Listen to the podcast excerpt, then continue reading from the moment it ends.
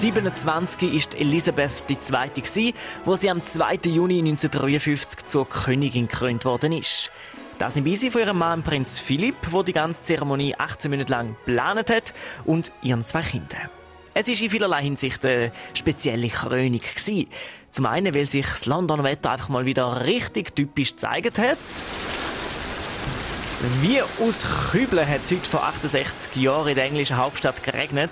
Drei Millionen Menschen sind mit Regenschirmen und Ballerinen auf ihren Campingstühlen auf der Londoner Straße am Warten gewesen. Und zwar auf dem Moment, dass sie der frisch gekrönten Queen dann zuwinken können, wenn sie mit ihrer Kutsche einen vorbeifährt.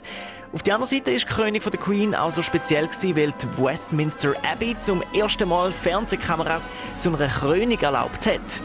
Überall haben sich die Menschen am 2. Juni 1953 versammelt. In Stuben, Kinosälen, Konzerthäusern oder Pubs, um die 11 Stunden Live-Berichterstattung anzuschauen. Und alle haben auf den Moment gewartet, wo die Queen ihren Eid geschworen hat. Is Your Majesty willing to take the oath?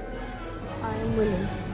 Für die Krönung sind mehr als 200 Mikrofone rund um London und in der Westminster Abbey installiert worden.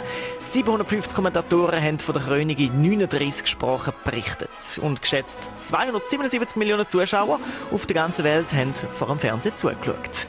Alle sind auch richtig gerührt, als die Queen Elizabeth dann ihnen nach der Krönung noch den Dank ausgesprochen hat. I ask you all, whatever your religion, to pray for me on the day of my coronation, to pray that God would give me wisdom and strength to carry out the promises that I should then be making.